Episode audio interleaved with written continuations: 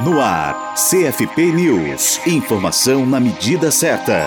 O Conselho Federal de Psicologia, o CFP, divulgou mais um artigo publicado na edição 36.2 da revista Psicologia, Ciência e Profissão, disponibilizada recentemente na plataforma da Cielo. O texto desta semana é Psicologia e a Formação para a Saúde, Experiências Formativas e Transformações Curriculares em Debate. Toda semana, o Conselho publicará um artigo do periódico em seu site e nas redes sociais. O artigo trata de um relato de experiências de estágio básico da disciplina Práticas Integradas de Trabalho, realizada no sétimo semestre do curso de Psicologia da Universidade Estadual do Ceará, a UES, cujo eixo temático é Psicologia e Saúde. Essa disciplina tem buscado ampliar a compreensão das concepções e práticas que envolvem os processos de saúde, doença, cuidado, a partir da reflexão crítica dos discentes no campo da saúde pública. A assessoria de comunicação do CFP entrevistou Pedro Renan Santos de Oliveira, doutorando pela Universidade Federal do Ceará, a UFC, e docente pela Universidade Estadual do Ceará. As outras autoras do artigo são Delaine Felinto Pitombeira, doutoranda pela Universidade Estadual do Ceará e docente pela mesma instituição, Alessandra Silva Xavier, doutoranda pela Universidade de Santiago de Compostela, na Espanha, e docente pela Universidade Estadual do Ceará, e Raimunda Eliane Cordeiro Barroso, docente pela Universidade Estadual do Ceará. Para conferir a entrevista com Pedro Renan Santos Oliveira na íntegra, acesse o site do CFP, site.cfp.org.br. E para ler o artigo da revista Ciência e Profissão na íntegra, acesse www.cielo.br.